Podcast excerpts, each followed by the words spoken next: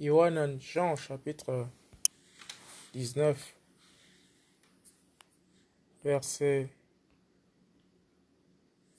38 à 42. Joseph d'Arimathée demande le corps de Yahushua.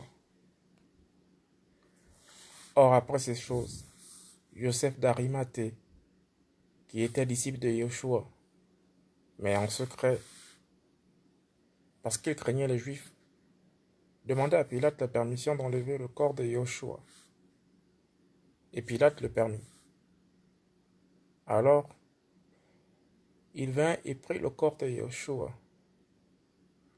Mais Nicodémos, qui auparavant était allé de nuit vers Yahushua, vint aussi, apportant un mélange de myrrhe et d'aloès d'environ cent livres. Ils prirent donc le corps de Yahushua et l'enveloppèrent de petites étoffes de lin avec des aromates, comme les Juifs ont coutume d'ensevelir. Or, il y avait un jardin dans le lieu où il avait été crucifié, et dans le jardin un sépulcre neuf.